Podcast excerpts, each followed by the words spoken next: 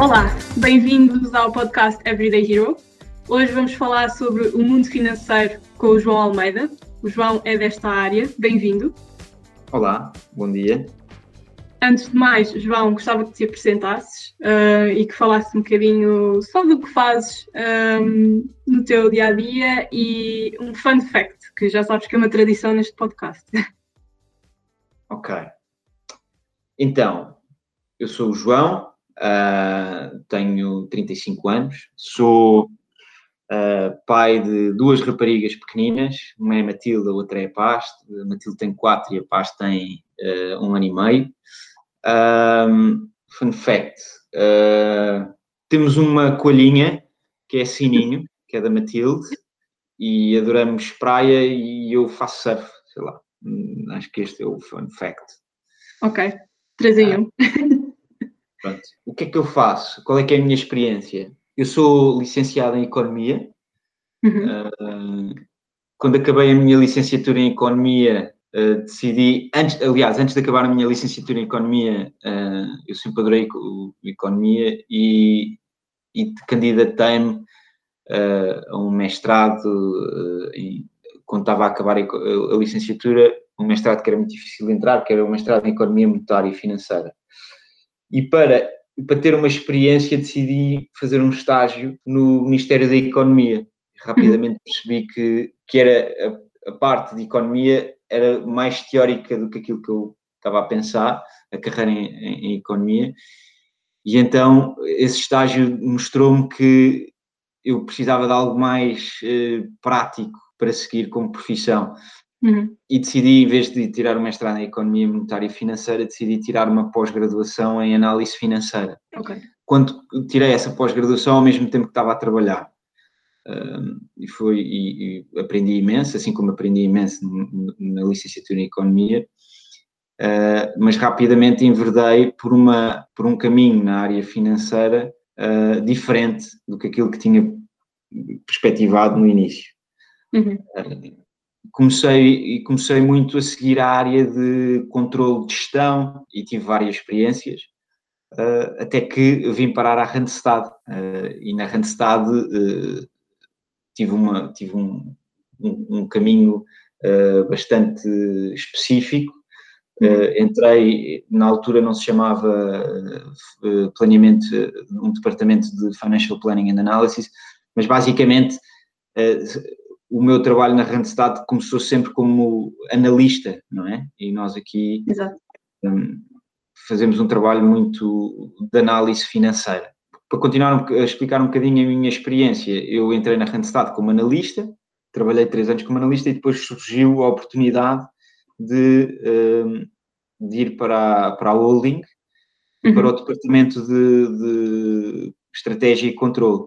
Este departamento de estratégia e controle é, no fundo, um departamento onde, de, onde nós fazemos análise, mas trabalhamos para consolidar aquilo que cada país faz, não é? Eh, é ligeiramente diferente, mas aquilo que fazemos é analisamos país a país. Cada, cada analista tem um portfólio de países, não é? Aqui, como uhum. analista, se calhar um membro da, nossa, da minha equipa acompanha uma área de negócio ou mais.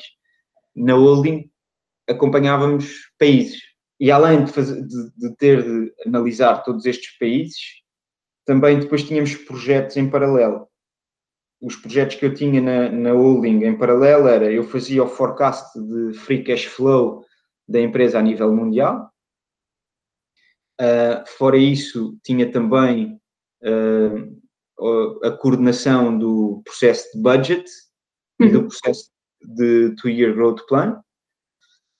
E depois também fazia, tinha dois outros projetos, mas esses eram mais pontuais, que era eu fazia tudo aquilo que tinha a ver com esquemas de incentivos para, para os managing directors de cada país. Passado dois anos desta experiência como analista no departamento de Global Control and Strategy, uh, surgiu a oportunidade de vir para manager da equipa da FP&A cá em Portugal. E pronto, isso tem sido a minha, a minha experiência do último ano tiveste aqui duas grandes experiências global e depois uh, voltar para Portugal. Um, e é interessante porque muitas vezes a área financeira não é associada a este dinamismo que tu explicaste agora. Uh, às vezes é muito associada a uma certa uh, posição estática. Portanto, acho que é interessante uh, até termos este ponto de vista mais dinâmico do que o que é comunicado. Já nos explicaste um bocadinho como é, que é, como é que foi a tua experiência até agora, mas voltando aqui um bocadinho atrás, porque é que tu escolheste a área financeira na altura, quando ainda estavas a ponderar? Porque é que eu escolhi a área financeira? Uh, assim, há sempre. Eu fui para. Eu, para ser honesto, eu quando uh, fui para a faculdade, eu não entrei logo para a economia, eu entrei para a gestão. Uhum. Eu tinha aquele dilema que muitas pessoas têm, que é. Sim. Não quer ser médico, não quer ser arquiteto, não queria ter. Não ser, há pessoas que, quando uh, tomam a decisão de tirar um determinado curso ou ir para uma determinada área na, no secundário, já sabem muito bem e têm muito concreto aquilo que querem fazer. Eu não tinha, eu não tinha nada em concreto, não uhum. sabia o que queria fazer em concreto. Sempre tive uma predisposição para números e, e para matemática, um, e sempre, e sempre gostei de ter desafios intelectuais, ou seja, sempre gostei de que me pusessem um problema à frente e consegui-lo resolver. É, sempre, sempre, sempre gostei desse, desses desafios intelectuais. Quando entrei para a gestão, foi mais ou menos, olha, sou boa matemática, não sei bem o que é que, o que, é que quero vir a fazer e queria manter as minhas oportunidades em aberto. Uhum. Durante o curso de gestão, gostei muito, de, de, de, durante o primeiro ano de gestão, gostei muito das cadeiras que tive de economia, tive muito boas notas e, e, e comecei a desenvolver um interesse, um interesse muito grande por, por essas, pela área da economia. E tomei uma decisão de mudar de curso, ou seja, que era só, o primeiro ano era comum entre gestão e economia, portanto mudei para a economia. Um, a área financeira tem um bocado, é muito grande, não é?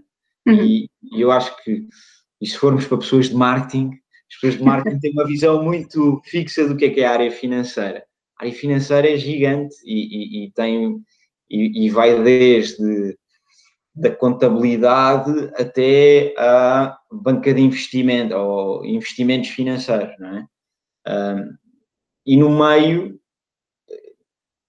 no meio há muita coisa um, e nós temos desde da parte mais uh, contabilística temos a parte de, de, de mais de cash, não é? Que, que já uhum. tem a ver com contabilidade. Há, há, um, há, um, há um eixo central na área financeira, que é a contabilidade, não é? E depois temos, temos, área, temos funções que são mais transacionais, não é? Mais mecânicas, Uhum. Um, e temos funções que, no meio de mais de estratégia e de, e de performance financeira, uh, e depois temos o outro espectro, que é uh, investimentos e, e, e, todas elas têm o seu interesse. Mas há, uma, há, um, há, um, há, um, há um eixo que é transversal a tudo, que é contabilidade, não é? Uh, essa parte, e, e eu acho que é ninguém consegue se desenvolver na sua totalidade dentro de, uma área financeira sem ter uh, conhecimentos básicos de contabilidade. Uhum. Portanto, se for alguém, algum candidato ou alguém que está a pensar em verdade por esta área, eu acho que qualquer curso ou qualquer uh, uh, decisão que tome tem sempre de garantir que vai assimilar esta parte, não é? esta, esta parte técnica. Hum, agora, há, há sim uma grande panóplia e há uma versatilidade quando se envereda por uma, por uma, por uma carreira na área financeira que é bem ou mal, todas, todo, todas as empresas têm um departamento financeiro é? e todas as empresas precisam de ter esta, esta vertente uh, para funcionar. Claro é uma visão mais prática, mas é verdade. Uh, acho que acabaste também aqui por nos explicar quais são as várias, as, as várias opções que a área financeira tem. Uh, é, um, é um mundo, como tu disseste, um, mas aqui pensando, por exemplo, uh, já nos referiste todo o teu percurso, mas o que é que é o teu dia típico? Porque às vezes há muita curiosidade em perceber, sabemos uma função, sabemos a, a, o que é que essa função envolve, mas o que é que é o teu, teu dia típico no teu trabalho? Sem entrar em um muito claro, não é? Varia muito, varia muito. Nós temos, e principalmente no departamento financeiro de uma empresa, há, há sempre dois momentos, há dois tipos de dias. E há dois momentos no mês. É? Nós funcionamos ao mês e, e, nós temos o ciclo de fecho do mês, que depois, dependendo da, de, de que departamento dentro da área financeira tu estás, uh, começa mais cedo ou mais tarde. No nosso caso, de, em, no planeamento financeiro, uh, porque é planeamento financeiro e análise, nós estamos sempre no final uh, do processo. Nós temos duas semanas, mais ou menos, por mês, que são dedicadas ao processo de fecho, ok?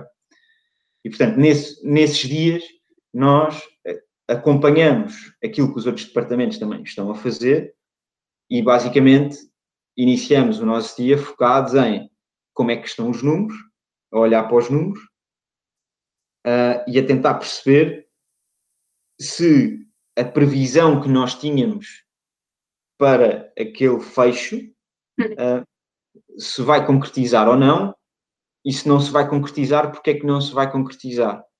Muitas vezes estamos a, suportar a área de negócio e, uh, as, e o departamento e as outras áreas dentro do departamento financeiro para analisar uh, uh, possíveis erros ou possíveis desvios de, de margens que uh, consigam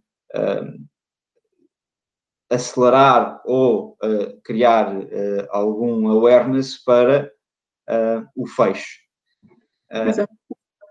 depois, isto, é, isto estou a falar do meu dia no fecho, neste, na, nas semanas de fecho. Uh, fazemos esse acompanhamento e, e, estamos ao mesmo tempo a, a, à procura da narrativa que levou a que os números ficassem daquela maneira. É? Nós já tínhamos uma perspectiva e uma, e uma, e uma história para a previsão do fecho, vamos supor, do mês de fevereiro.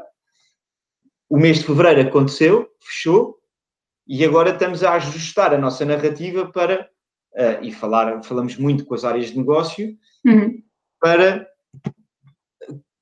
para contarmos a história, porque depois há aqui um, há aqui um, há aqui um, um, um facto que é muito importante, que é os números por números não, dizem-nos são estáticos, não é? E, e os números só, uh, só passam a ter interesse se houver uma narrativa associada a eles.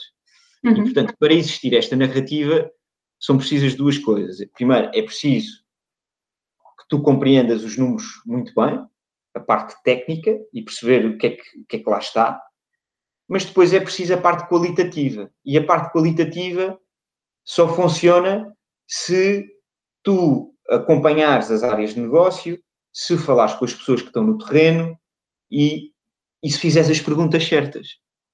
E ao juntares estas duas partes, tu crias uma história e tu consegues ir além do, daquilo que os números te estão a dizer.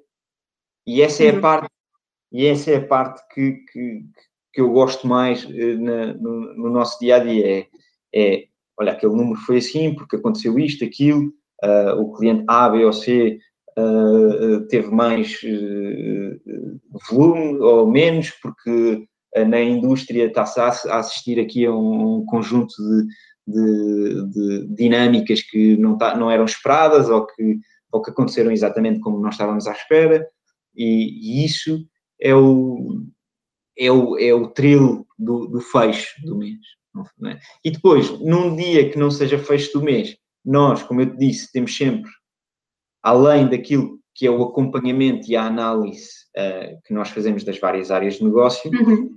Uh, nós depois temos projetos em paralelo, têm muito desenvolvimento de, de, de reportes, uh, projetos de, de, análise, de tentar combinar uh, se, por exemplo, variáveis externas macroeconómicas com aquilo que são os nossos dados internos para tentar criar correlações e perceber uhum. e tentar antecipar uh, ciclos económicos, por exemplo.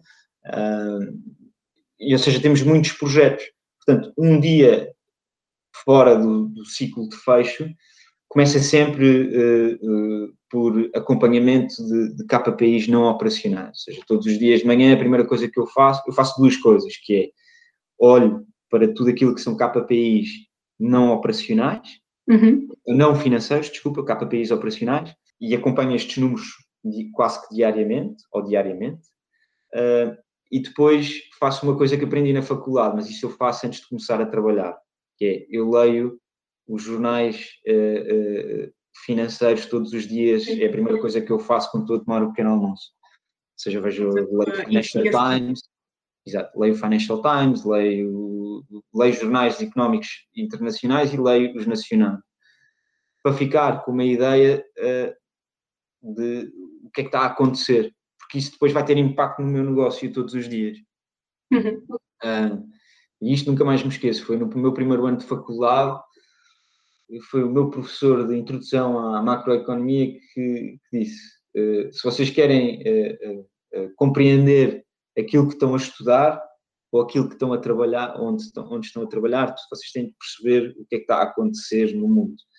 E, e portanto, criei esse, esse, esse, esse hábito. hábito desde muito cedo e, e ajuda-me bastante. Eu acho que é um hábito que até qualquer área devia ter, não é? Estudar um bocadinho do que é que se está a passar na realidade. Mas pronto, começo o meu dia assim, leio o jornal, vejo os KPIs e depois, normalmente, começo, temos sempre uma reunião de equipa todos os dias de manhã, onde pomos em cima da, tema, em cima da mesa os temas que são mais urgentes e depois cada um de nós tem um conjunto de projetos que vai desenvolvendo e que vamos fazendo, temos vários projetos e, várias, e vários desafios.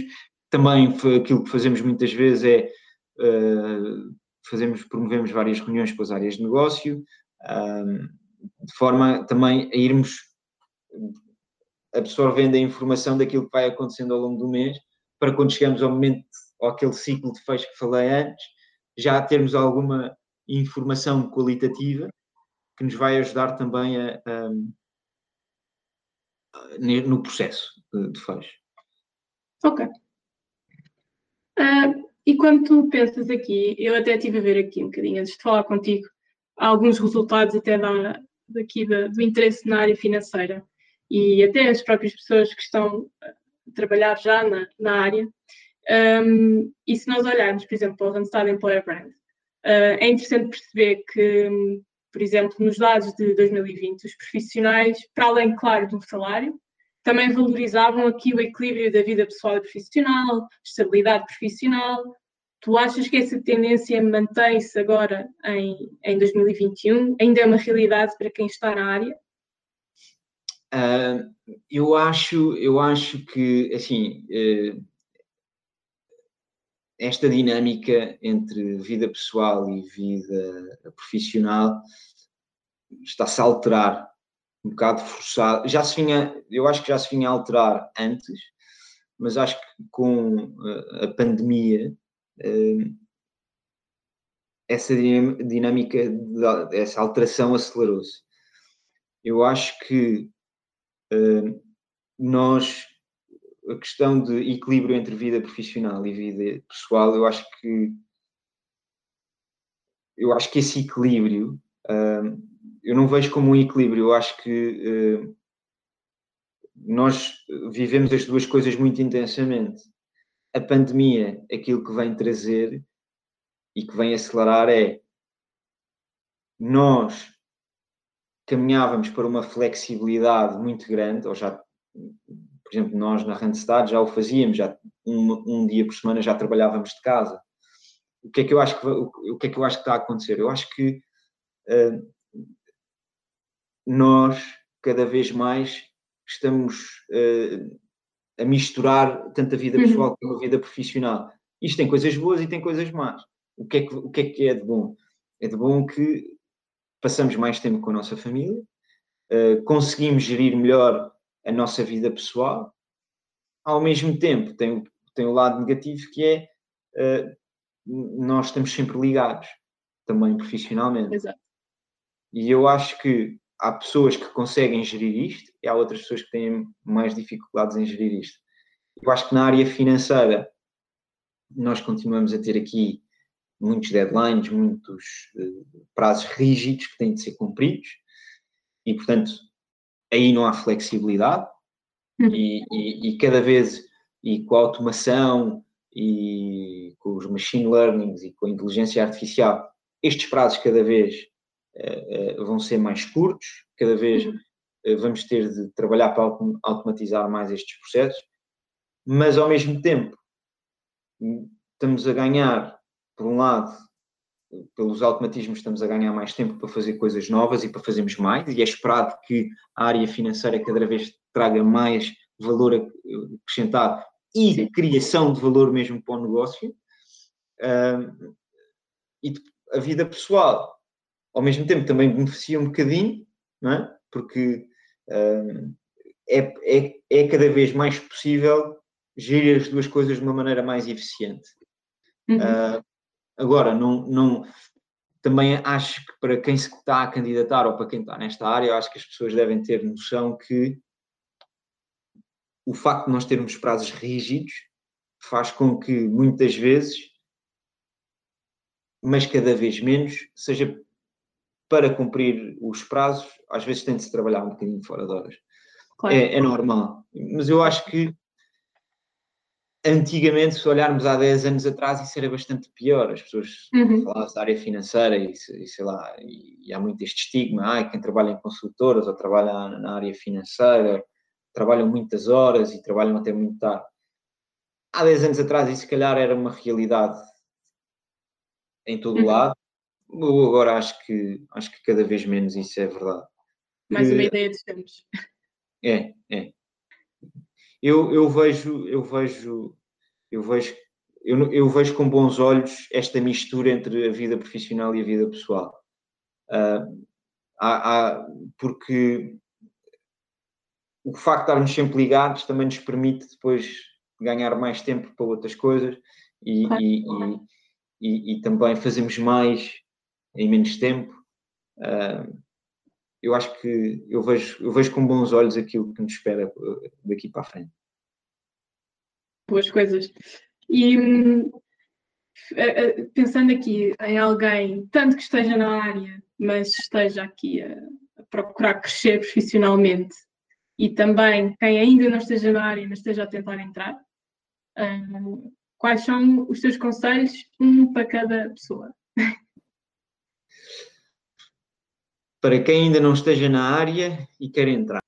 Uh, eu acho que tenho vindo a dar, acho que é essencial para ter uma, uma, uma carreira forte e, e, e, dinâmica na área financeira, era aquilo que eu disse. Acho que é basilar e, e ter bons conhecimentos de contabilidade. Uh, porque isso vai acompanhar ao longo da carreira toda, independentemente da empresa independentemente se está numa área mais transacional, que é mais importante, mas também se for para uh, a área de investimentos financeiros e mercados financeiros, uh, esse conhecimento vai ser sempre importante. Uh, acho que deve, deve, deve, para quem está a entrar na área, acho que tem de ter consciência que, e isto é para quem está a entrar na área ou para quem já está uhum. na área, é extremamente importante estudar, continuar a estudar. E estudar todo, todos os dias é um exagero, mas, mas ter um ritmo de estar sempre a estudar, porque uh, aquilo que, que, marca a diferença e, e, na área financeira é quem é capaz de pensar nas mesmas coisas, mas de maneiras diferentes. Uhum. E, e complementar o estudo pode-se ter já uma forte componente financeira, mas, por exemplo, complementar uh, esse estudo com um bocadinho de IT, sei lá, cada vez é mais importante dentro da área financeira trazer a parte de data science, business intelligence, mesmo de programação para dentro da área financeira. Um, um data scientist uh, uh, e a carreira de data scientist tem cada vez mais uh, procura, porque muitos deles têm forte, uma, uma, forte componente financeira, mas depois tem uma forte componente de modelos e algoritmos e regressões e programação, e portanto isto faz aqui, este, este complementa bastante e, e obriga uh, a pensar uh, coisas básicas e, e, de maneiras diferentes e com uma perspectiva diferente, isso acrescenta sempre valor. E quem diz uh, Data Scientist e Business Intelligence diz marketing, ou, uhum. ou seja, complementar a formação financeira com formação que nos permite olhar para aquilo que nós fazemos no dia a dia com uma perspectiva diferente.